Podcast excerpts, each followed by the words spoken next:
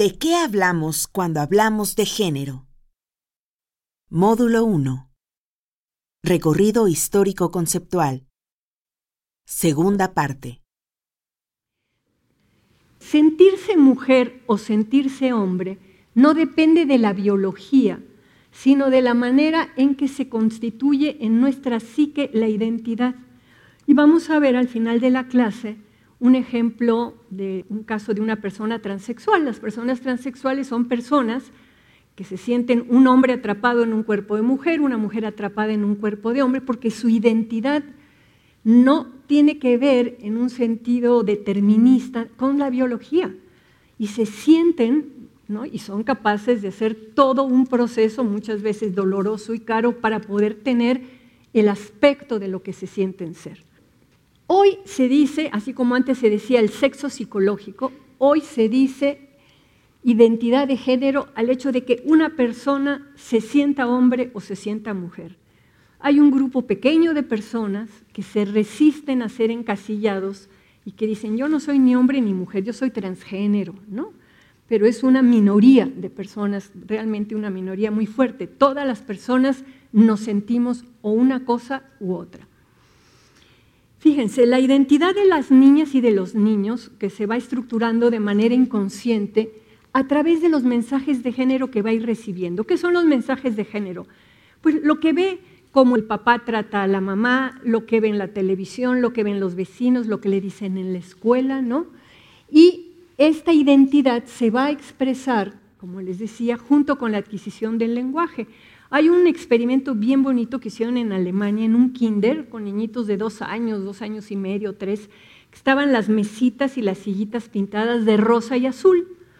Y un fin de semana las pintaron de verde y amarillo.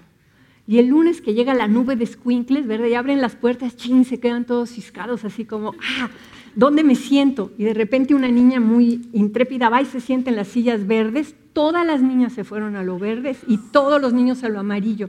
Porque los niños lo que entienden es que hay una diferencia, ¿no? aunque a lo mejor no la puedan verbalizar. Por el inconsciente no hay una relación directa entre la biología, la identidad de género y el comportamiento sociocultural. Tú puedes tener unos determinados cromosomas, puedes tener una sensación de ser hombre o de ser mujer que corresponde o no a esos cromosomas y el comportamiento sociocultural va a variar de la cultura en la que estés, de la clase social en la que estés, de muchísimos otros elementos, pero no es determinista, sino que va a haber esta pluralidad de mezclas y de formas, muchas maneras de ser mujer, muchas maneras de ser hombre.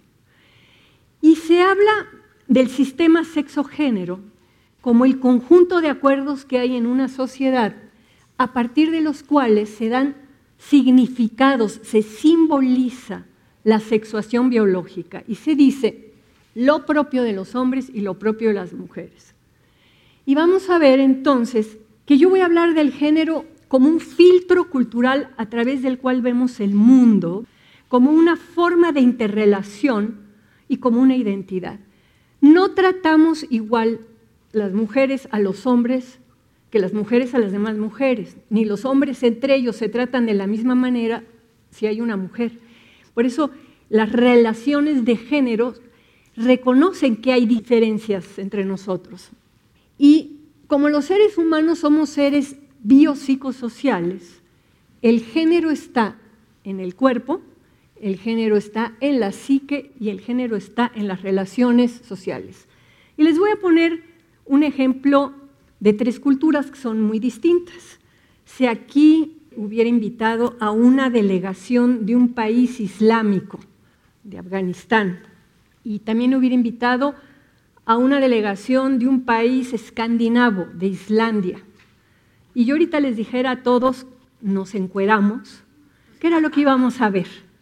Íbamos a ver que todos los hombres escandinavos, mexicanos e islámicos tienen lo mismo, más grande, más chico, con más pelos, más oscuro, más claro, tienen lo mismo, pene y testículos. Y todas las mujeres escandinavas, mexicanas e islámicas, ¿verdad? Tenemos lo mismo, vagina, clítoris y pechos.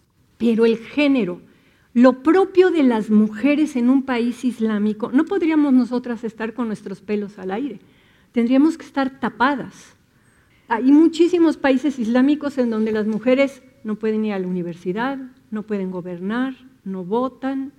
Las ideas de qué es lo femenino y lo masculino en el Islam son muy distintas de las de México. ¿Y qué les quiero decir de un país escandinavo como Islandia, que tuvo una presidenta mujer lesbiana casada con su mujer? Y a la sociedad de Islandia le parecía muy bien. Islandia es el país que tiene los permisos paternos más amplios de todo el mundo, cinco meses pagados con el salario para el hombre, cinco meses para la mujer y dos meses más optativos que los puede tomar el hombre y la mujer. Y eso fue idea de esta presidenta, que más fue muy chistoso cuando la invitaron a China. China está prohibida la homosexualidad y ella iba con su pareja. Y los chinos no sabían cómo presentarla, ¿no? Entonces, primero quisieron hacerse guajes y decir que era la hermana, pero entonces la presidenta protestó y dijo, no, no es mi hermana, es mi esposa, ¿no? Y se vieron ahí en un brete diplomático muy, muy interesante. La diferencia sexual es igual en todas las personas. Y yo les puse tres culturas para no echar el rollo de los africanos y de los orientales, pero son culturas muy contrastantes. Entonces vamos entendiendo el género como este filtro cultural que hace que nos relacionemos de una manera distinta entre hombres y mujeres y que nos sintamos hombres y mujeres. Esta distinta sexuación que hay es la base de la simbolización de género. Todo se explica porque nuestra sexuación es distinta. En antropología, en los años 70, hubo muchas antropólogas que quisieron revisar cómo habían sido hechas las etnografías antes de que hubiera una claridad sobre que mucha de la investigación se hacía con esquemas androcéntricos centrados en los hombres. Y se fueron a muchos lugares a revisar y encontraron cosas bien chistosas. Encontraron, por ejemplo, que en África, en varias sociedades, tejer canastas era una actividad que solamente los hombres podían hacer. Y había todo un rito sobre que quien tejía canastas tenía que estar en un cierto lugar y las mujeres que estaban menstruando no podían caminar cerca de ahí porque entonces contaminaban, todo un simbolismo muy chistoso. Y en el sudeste asiático, tejer canastas solo lo pueden hacer las mujeres. Y cuando se les preguntaba a los africanos y a los del sudeste asiático, oiga, pero ¿por qué solo los hombres pueden tejer canastas? A las antropólogas las veían con cara de esta babosa, ¿no se da cuenta que somos distintos? Era por la cuestión de la sexuación. En México, tejer canastas no tiene género. En nuestras comunidades indígenas hay familias, hombres y mujeres, que tejen canastas, pero no hemos simbolizado el tejer canastas con el género. La diferente sexuación tiene una fuerza impresionante, porque el género, que es una lógica de la cultura, que está presente todo el tiempo en las situaciones sociales, no hay situación en donde no haya género. A veces puede haber situaciones donde no hay mujeres, pero se dice está prohibido que entren las mujeres, ¿verdad? Y entonces ya ahí hay género el momento en que se dice está prohibido que entren las mujeres, que tiñe la construcción de la identidad psíquica, que condiciona las reglas de convivencia y el sistema jurídico. Y vamos a poner un caso, porque esta lógica cultural del género no son solamente ideas que están volando, sino que tienen consecuencias en la vida material y en el psiquismo de las personas. Y además el género es el medio o el mecanismo principal de reproducción de la sociedad. ¿no? Toda la sociedad se va a construir en lo propio de los hombres y lo propio de las mujeres a partir de lo que se llaman el mandato de la feminidad y el mandato de la masculinidad. El género es persistente y duradero, pero no es inmutable. Nuestras abuelitas y abuelitos tenían ideas de género. A mi abuelita no le gustaba que yo anduviera de pantalones porque no era femenino. Y tenían ideas de que si las mujeres decentes se comportaban de cierta manera. Probablemente los chicos jóvenes tengan ideas de género distintas de las que yo tengo, pero el género permanece porque permanece la diferencia sexual, aunque cambien los contenidos del género. Y el género se ha ido transformando histórica y culturalmente, de acuerdo a épocas, a regiones geográficas, a contenidos culturales de diversas civilizaciones. Y Lo que es interesante es de que cuando tú naces en una determinada familia, que pertenece a una determinada clase social, en una determinada situación de una colonia, digamos, ¿no? Más en un estado de la república, tú vas a percibir las cosas, las relaciones entre hombres y mujeres de una manera distinta. No es lo mismo nacer en el norte que nacer en Yucatán, que nacer en la costa, ¿no? No es lo mismo nacer en Ciudad Nezahualcóyotl que en las lomas, ¿no? De papás judíos, protestantes, musulmanes, ateos, o sea, todo eso va a estar condicionando nuestra percepción. Y en todas esas variaciones siempre va a estar presente estas ideas de lo propio de los hombres y lo propio de las mujeres. Y hay un antropólogo, sociólogo francés, Pierre Bourdieu, que lo que va a hacer es recuperar este concepto de hábitus y va a decir que la manera en que las personas incorporamos, internalizamos, ah, aprendemos con H la oposición entre lo femenino y lo masculino, es mediante todas las actividades diarias que van a estar todas filtradas, teñidas, imbuidas de este sentido simbólico de lo propio de los hombres y lo propio de las mujeres. Este concepto de hábitus, Bourdieu lo usa y dice que él no quiere usar hábito, porque hábito implica, no sé, cuando una mamá desde que eres un niño chiquito te dice, después de comer, lávate los dientes y lávate los dientes hasta que incorporas el hábito de lavarte los dientes pero sí se necesita esa relación de estar diciendo, mientras que el habitus no necesitas que nadie te esté diciendo, sino que tú vas a chupar los elementos de tu cultura, todos estos elementos que van a estar hablando de lo propio de los hombres y lo propio de las mujeres, las canciones, la televisión, las películas, los vecinos, la relación de tus papás. Y tú al internalizar eso vas a tener ciertos hábitos. Y estos hábitos reproducen el conjunto de relaciones históricas en forma de esquemas, que son esquemas de pensamiento, esquemas también de cómo se mueven, no caminan igual los hombres que las mujeres, no se sientan igual, no mueven igual las manos, que son un conjunto también de disposiciones adquiridas vía la crianza, que además se inculcan con la cultura y el lenguaje. Y yo quiero plantear con el hábitus, ¿no? como este mecanismo de los hábitos de género, de reproducción social y de retransmisión cultural, cómo esto nos moldea en nuestra subjetividad y en nuestras prácticas. Y vamos a ver un ejemplo, porque lo que Bourdieu dice es que la cultura encarna, se vuelve carne, se vuelve cuerpo. Nosotros somos cultura caminando. Hay una socióloga española, María Jesús Izquierdo, que dice, somos patriarcado. Por eso hasta las mujeres a veces somos machistas y tenemos actitudes misóginas porque somos patriarcado. Con estos hábitos, todos nosotros percibimos, clasificamos y nombramos todo lo que nos rodea desde esta simbolización que se hace sobre lo propio de los hombres y lo propio de las mujeres. Y mucho de lo que internalizamos nos parece natural, decimos, es que es natural que las mujeres sean más atentas, es natural que los hombres sean, lo que sea, más bruscos, pero no hay naturalidad. Es verdaderamente un complejísimo proceso cultural y psíquico mediante el cual se va diferenciando, porque hay una realidad. Esto de que los hombres son de Marte y las mujeres somos de Venus, esto de que los hombres son supuestamente más racionales y las mujeres más emocionales, responde a que mucho de lo que vemos de la conducta de los hombres y las mujeres sí marca una diferencia. Y por eso pensamos que es natural o que se desprende de la biología, pero no es así. Desde estas pautas culturales, hombres y mujeres desarrollamos un sistema de referencias comunes que contribuye al sostenimiento del orden simbólico.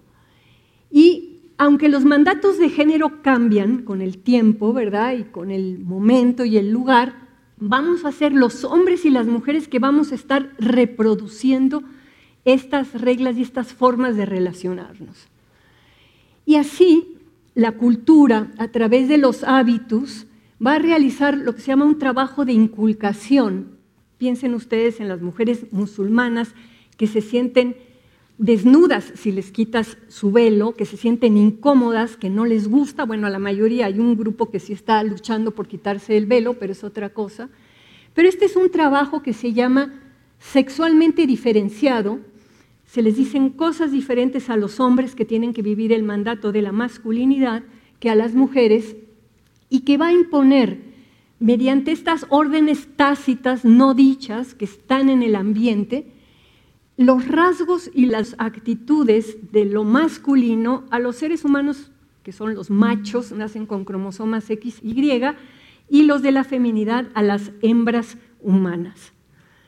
Voy a poner un caso, que es un caso además muy reciente, con mucha polémica política que me parece muy importante recordar, que tiene que ver con el tema de la complementariedad reproductiva. Aquí todas las culturas, pero voy a hablar de la de México, construyen su orden simbólico a partir de esta diferenciación entre los machos y las hembras.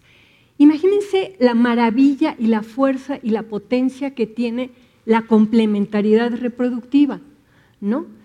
La fuerza del psiquismo y de la cultura que está presente en los hábitos se va a simbolizar esa complementariedad reproductiva y aunque los hábitos vienen siendo un conjunto de coacciones, porque son mandatos que tú no te das cuenta que los tienes y que están internalizados sin darnos cuenta, el caso que les quiero plantear y que tiene que ver con este otro concepto de Bourdieu, que es el de violencia simbólica, ¿no? Que hay muchos autores que para ellos la violencia simbólica es la violencia que no es física. Si yo te digo una grosería o los insulto o los medios de comunicación dicen una barbaridad, hay autores que dicen que eso es violencia simbólica. Pero este autor que me gusta más, me gusta porque dice que la violencia simbólica es la que las propias personas se aplican a sí mismo cuando retoman estos mandatos. Ustedes saben que México es una sociedad muy racista, donde no es lo mismo ser güero que ser moreno.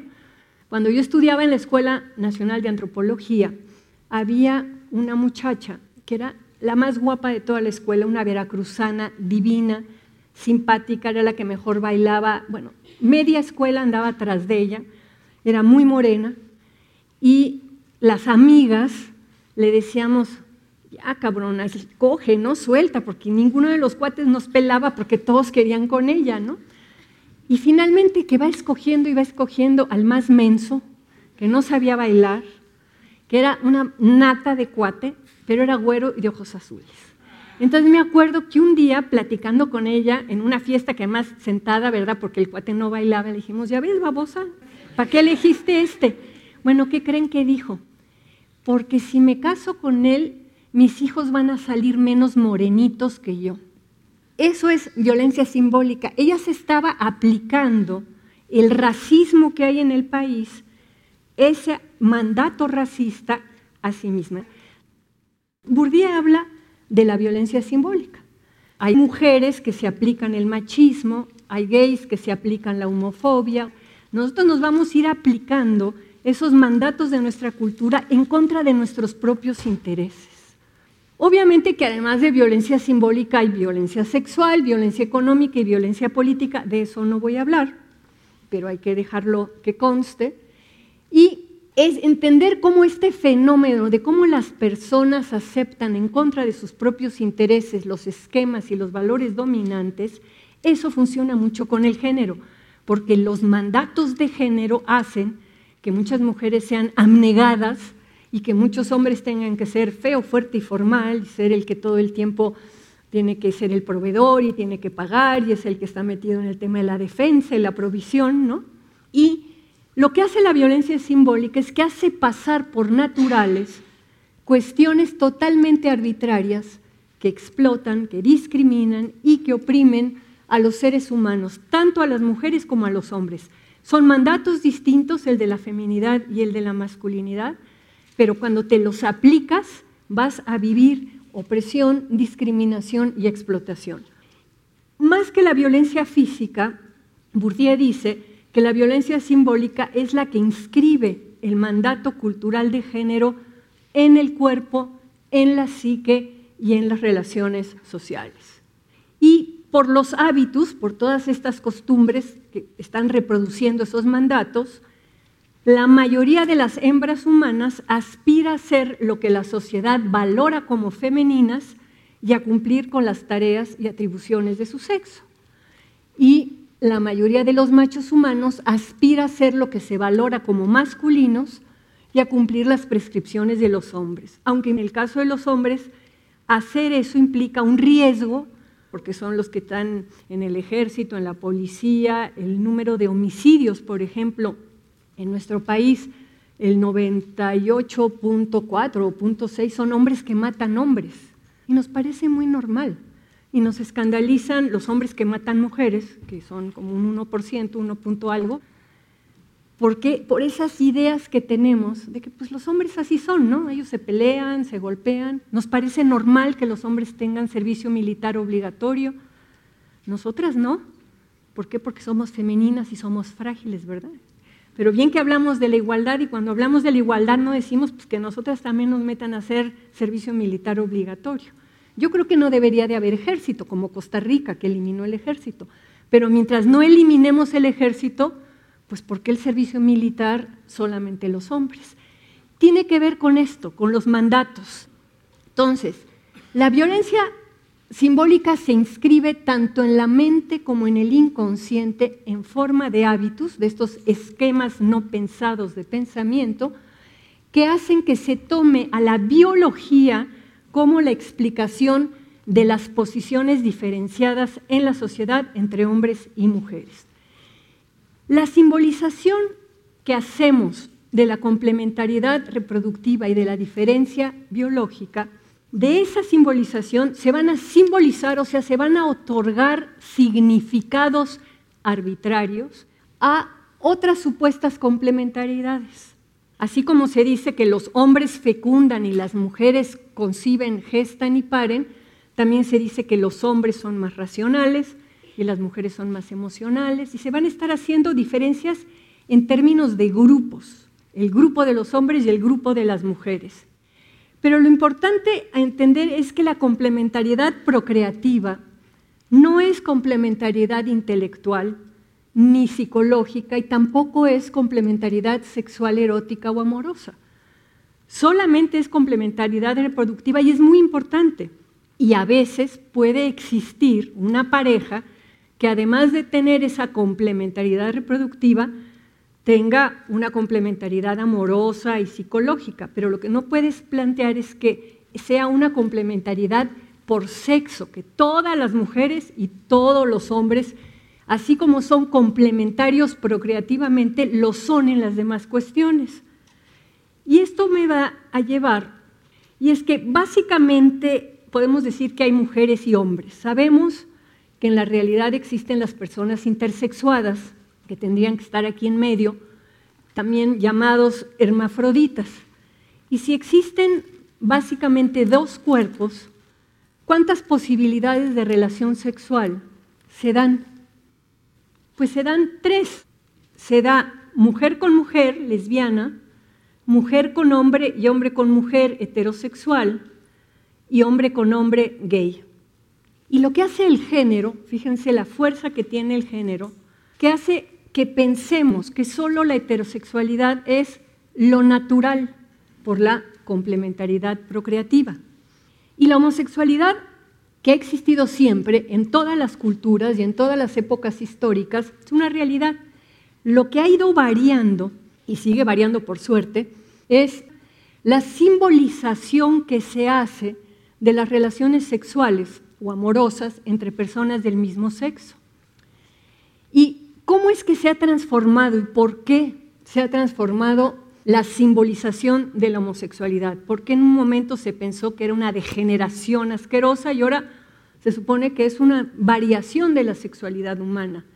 ¿Por qué en ciertos países es una posibilidad aceptada en la Ciudad de México, mientras que en otros sigue estando prohibida?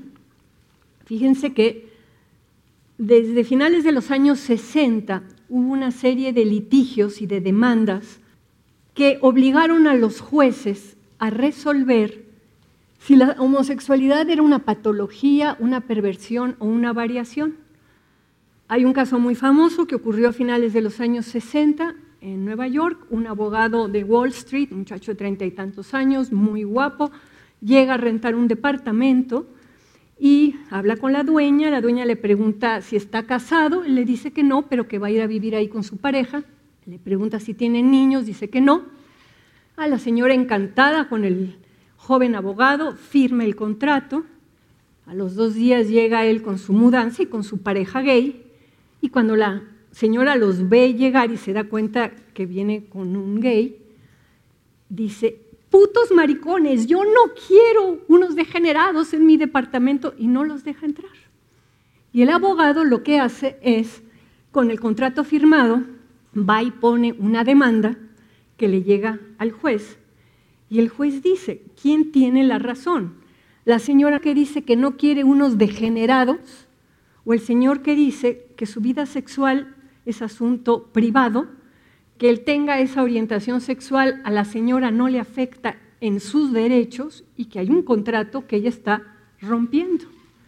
Y entonces ese juez, que son de los primeros casos que empiezan a llegar, dice, yo no sé, yo no sé si la señora tiene razón y son unos degenerados o si él tiene razón.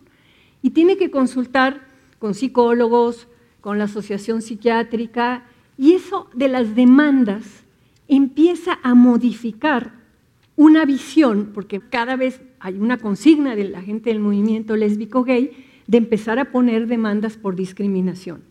Y va a ser la Corte de Derechos de Europa que saca esta resolución a principios de los años 70, que es muy importante, que es que lo que hace que una relación sexual sea ética, aquí no se está hablando de patología ni de bondad, sino de ética, no es el uso de ciertos órganos y orificios del cuerpo, sino la relación de consentimiento mutuo que establecen las personas involucradas en el acto sexual. No es el uso de los órganos y orificios del cuerpo lo que hacen que una relación sea ética. Y a partir de esta resolución de la Corte de Derechos Humanos, en Europa, desde 1979 hasta 1999, en un periodo de 20 años, se va a transformar toda la manera de entender la homosexualidad y las leyes de los países de la Unión Europea. Van a empezar el Consejo de Europa, que es como el brazo gobernante de la Unión Europea, modificando el artículo 14 de la Convención Europea de los Derechos Humanos con esta idea para otorgar protección moral y jurídica y suprimir las discriminaciones laborales y garantizar el goce a los derechos y beneficios de los demás ciudadanos a la población lésbico-gay. Y de ahí van viendo las resoluciones, ¿no? recomendaciones del Parlamento Europeo, ¿no? cómo van votando y se va avanzando. Primero quitar la discriminación en el mundo del trabajo, luego empezar a dar los mismos derechos. Finalmente, en 93 ya el Parlamento Europeo aprueba una resolución sobre la igualdad de derechos de lesbianas y gays e invita a los Estados miembros a establecer los mismos límites de edad para las relaciones homosexuales y alentar el sostenimiento económico de las asociaciones de lesbianas y gays. Y cuando se discute el Tratado de Ámsterdam, ya queda que la discriminación por orientación sexual debe ser abolida y los 15 países entonces de la Unión Europea cuando ratifican el Tratado de Ámsterdam, va a ser a partir de 93 que empiezan muchos países europeos a dar el matrimonio entre personas del mismo sexo. Por eso, desde hace 20 años, varios de estos países han legalizado el matrimonio entre personas del mismo sexo y en junio de este año nuestra Suprema Corte de Justicia hizo lo mismo y una semana después la Suprema Corte de Estados Unidos también lo legalizó. En México va a ser esta jurisprudencia, la tesis 43 de este año, publicada en el Semanario Judicial el 19 de junio del 2015, que fue la fecha de los cinco años de la muerte de Monsiváis, que le hubiera dado mucho gusto saber que ese día se publicó. Y dice la Suprema Corte de Justicia que el matrimonio no es solo la unión de un hombre y una mujer, sino que puede ser también de dos hombres o de dos mujeres. Y el nuevo criterio de la Suprema Corte dice que la finalidad del matrimonio es la protección de la familia como realidad social y que hay muchos tipos de familias y no es la procreación. Por eso es inconstitucional y discriminatorio considerar al matrimonio solo como la unión entre el hombre y la mujer. Dicha jurisprudencia va a trastocar toda la maquinaria jurídica de todas las entidades federativas del país, a excepción de Coahuila, el DF y Quintana Roo, que reconocen ya las bodas entre homosexuales. También tenemos en Campeche, Colima y Jalisco que hay las sociedades de convivencia, ¿no? Y está permitida la unión homosexual, pero no se les reconocen los mismos derechos a los matrimonios. Y de esta manera, con la resolución de la Suprema Corte, el matrimonio entre personas del mismo sexo se vuelve legal y obliga a todos los jueces a seguir ese criterio en todos los amparos que se interpongan en cualquier entidad federativa, porque cada entidad federativa tiene códigos civiles distintos, ¿no? Entonces, no vayan dos lesbianas a casarse a Guanajuato o a Zacatecas y les digan que no, ellas ponen un amparo y con el amparo el juez obliga a que las casen. ¿no? Es una manera un poco más complicada que lo que pasó en Estados Unidos, pero es que en Estados Unidos el matrimonio es una cuestión administrativa y con que la Suprema Corte dijera que se valía, ya no tienen que resolverlo en términos de los códigos. Acá nosotros lo tenemos metido en el Código Civil. Pero entonces, a partir del 22 de junio de este año, cualquier pareja homosexual puede ir a solicitar su matrimonio respaldada por la jurisprudencia de la Suprema Corte de la Justicia. Y todos los jueces deben de acatar esta jurisprudencia, con lo cual lo que está haciendo la Suprema Corte es mandar un mensaje de que las entidades federativas deben de arreglar sus leyes homófobas.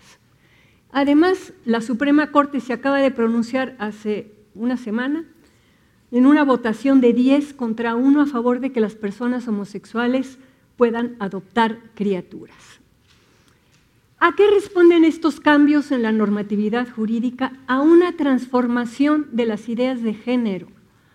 La idea de que si eres mujer, te tienen que gustar los hombres y te vas a casar con un hombre, y si eres hombre, te tienen que gustar las mujeres y te vas a... Eso ya cambió. Hay un cambio en lo propio de los hombres y en lo propio de las mujeres. Hay una concepción distinta, no esencialista. Y también hay un mejor conocimiento sobre la sexualidad humana y una distinción clara entre lo que es ético y lo que es patológico. Patológico puede ser un violador, hombre que viola a una mujer, y ética puede ser la relación de dos hombres o de dos mujeres. Es bien bonita la manera en que lo redactó la Comisión de Derechos Humanos Europea. ¿no? Es la relación de consentimiento mutuo que establecen las personas involucradas en el acto sexual. Sin embargo, la realidad es que amplios sectores de nuestra población sostienen todavía la creencia de que la homosexualidad es una patología. Y eso es por esta lógica tradicional de género. Nos han educado, la cultura mexicana está entretejida con la religión católica, ¿no? Y tenemos muchas ideas que tienen que ver con creencias religiosas, como cuando le preguntan a los chavos ¿de dónde venimos? Y la gente dice de Adán y Eva. No, no, venimos de los changos. Eso dijo Darwin y ya hasta el Vaticano en 1994 reconoció que venimos de los changos. Pero hemos simbolizado que venimos de Adán y Eva. Y hemos simbolizado muchas de las ideas religiosas que están entretejidas en nuestra cultura. En México coexisten esquemas de género que dicen lo propio de los hombres y lo propio de las mujeres del siglo XIX. Ustedes van a una comunidad rural, una comunidad indígena y se van a encontrar con que la mujer va caminando atrás y el hombre va trepado en el burro, ¿verdad? Con que las mujeres están para la cocina y para tener hijos. Hay muchas ciudades que están viviendo con esquemas del siglo XX y en algunos estratos, estratos de élite, élite intelectual, élite política, hay esquemas del siglo XXI. Y esta lógica cultural de género que establece los mandatos de la feminidad y de la masculinidad vía los hábitos que generan percepciones, apreciaciones y prácticas y que producen una serie de disposiciones que moldean y estructuran la subjetividad, es, digamos, la forma en que en estos tres momentos históricos se está funcionando. Por eso las personas sienten pues qué es lo natural, lo que siempre ellos han vivido, así son las cosas, ¿no? Las mujeres hacen esto, los hombres hacen esto. Y a mí lo que me interesa que quede claro en esta clase es que esta lógica cultural que da lugar a concepciones locales e históricas instala discriminación. Instala sexismo, que es discriminación en función del sexo. Hay sexismo contra los hombres y hay sexismo contra las mujeres instala homofobia e instala transfobia. Y la homofobia y la transfobia, fobia ya saben que es miedo, rechazo, asco irracional, ¿verdad? Que provocan las personas que no corresponden a este mandato tradicional de género. O sea, un macho, cromosomas XY, debe convertirse en un hombre que desea a las mujeres y una hembra XX debe convertirse en una mujer que desea a los hombres. Pero los seres humanos nacemos con un sexo que puede corresponder o no a nuestra identidad psíquica. No siempre un macho se siente hombre y no siempre una hembra se siente mujer. Y solamente el hecho de que la cultura, nuestro orden simbólico, nos dice que hay hombres y mujeres. Sabemos como una realidad biológica que existen las personas intersexuadas. Pero si en este momento en la Ciudad de México naciera una criatura intersexuada y los papás dijeran, yo me voy a esperar hasta que sea más grande para ver si se siente niño o niña, y a la hora que llega al registro civil a registrarlo, y le dice, no, ¿sabe qué? Ponga hermafrodita o ponga intersexual. No, no, no hay más que hombre o mujer. Eso es para decirles que a veces la realidad biológica en este momento se acepta que hay cinco sexos, y simbólicamente nada más tenemos dos sexos, macho y hembra, y las personas intersexuadas no están reconocidas. Y quienes no se sienten pertenecer a la categoría que implican sus cromosomas, tienen que transformar sus cuerpos para ajustarse al mandato social. Y así como esta idea de que solamente hay hombres y mujeres no registra la intersexualidad, tampoco se reconocen las variaciones de género y van a ser justamente las personas transgénero y las personas transexuales las que van a luchar porque se reconozcan estas variaciones. Entonces, la identidad de género no se deriva de la biología, sino que se va armando a partir de un proceso de elaboración, rechazo y asimilación de elementos simbólicos e imaginarios durante el proceso de estructuración psíquica. Y hay muchas combinaciones entre sexo, género y orientación sexual. Y por ejemplo, les voy a contar el caso de Thomas Beatty, que fue una niña que nació como niña y que la educaron como niña, pero ella fue la adolescencia empezando a sentir que le gustaban las cosas masculinas y a sentirse hombre, y finalmente su orientación, ya hoy como hombre, es que le gustan las mujeres, es heterosexual. Si no hubiera asumido su identidad masculina y hubiera seguido siendo una mujer, hubiera sido considerada lesbiana. Esta niña nace en Hawái de madre americana y de padre mitad coreano y mitad filipino. Desde niña se interesa por las artes marciales. En la adolescencia es muy guapa, trabaja de modelo dos años, pero ella siente que no es femenina sigue con las artes marciales y el bodybuilding y empieza a asumir su identidad de género como distinta de su sexo. Se empieza a sentir hombre y a tener el aspecto de hombre. Inicia su transición, se cambia de nombre, se llamaba Tracy, se llama Thomas, se enamora de una mujer, de Nancy, que también es bodybuilder, se casa con ella, esta mujer ya tiene dos hijas grandes de un matrimonio anterior. Y resulta que quieren tener un bebé. Pero Nancy le habían sacado la matriz y entonces Thomas dice, yo tengo mis órganos reproductivos intactos, voy a dejar de tomar testosterona y voy a conseguir una inseminación artificial y vamos a tener un hijo tú y yo. Y entonces se embaraza. Deciden buscar la inseminación. ¿Qué es lo que nos muestra este caso de Thomas Beatty? Bueno, que hay seres humanos que luchan para que sus cuerpos se ajusten a su identidad psíquica. Él era una mujer, se sentía hombre y acabó viéndose como hombre. Que hay parejas para quienes el amor y la sexualidad no están centrados en la penetración del pene. Y que un hombre social, que es una hembra biológica, puede usar su cuerpo para procrear sin perder su identidad de género. O sea, él procreó sintiéndose hombre. Fíjense qué interesante. Dijo, mi cuerpo es un instrumento con el cual vamos a tener un hijito tú y yo, pero con inseminación artificial, porque eran dos mujeres biológicas. Y hay otro caso circulando hoy en la prensa en Argentina, de Maximiliano, que también nació mujer, se sentía hombre, hizo todo su proceso para ser hombre y de repente su pareja no podía tener hijos y él dijo, ah, pero yo sí tengo mi aparato reproductivo intacto y se embarazó. Y el gobierno le acaba de, puso un pleito para decir, bueno, aunque todos mis papeles dicen que soy hombre, pues estoy embarazado, ustedes me tienen que dar esta asignación universal por embarazo que se da en Argentina a las mujeres que se embarazan. He querido como transmitirles primero el género como una lógica de la cultura, como una interrelación y como una identidad, con el tema de la identidad. Este es un sociólogo británico que tiene un libro muy bonito que se llama Ética de la Identidad y que dice que hablar de la racionalidad de las identidades es como hablar del tamaño de los colores.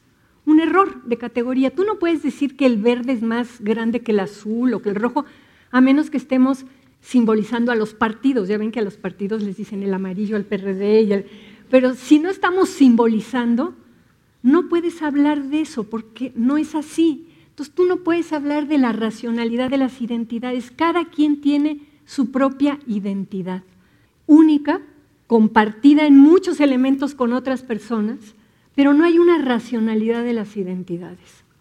Por eso, una cosa que hay que hacer es quitarle esta idea de natural, por eso se dice desnaturalizar, este contenido de los mandatos que dicen, es que es natural que a las mujeres les guste tal cosa y es que es natural que a los No, no es natural, es construido. Y hay muchas maneras de ser mujer y hay muchas maneras de ser hombre. Y lo que tenemos que hacer es que los mandatos culturales que dicen que la biología es la que determina la identidad, eso no es así. Y hay que quitar este contenido opresivo que ha servido para discriminar a los gays, discriminar a los trans, discriminar a las personas diferentes, a los hombres femeninos, a las mujeres masculinas. Y tenemos que comprender que los seres humanos tenemos inconsciente y que nuestro inconsciente va a incorporar de maneras distintas los hábitos y al mezclarlos con nuestras pulsiones y con nuestras fantasías, se va a ir armando esta identidad tan única y especial que cada uno de nosotros tiene, nuestra manera especial de ser mujer, nuestra manera especial de ser hombre.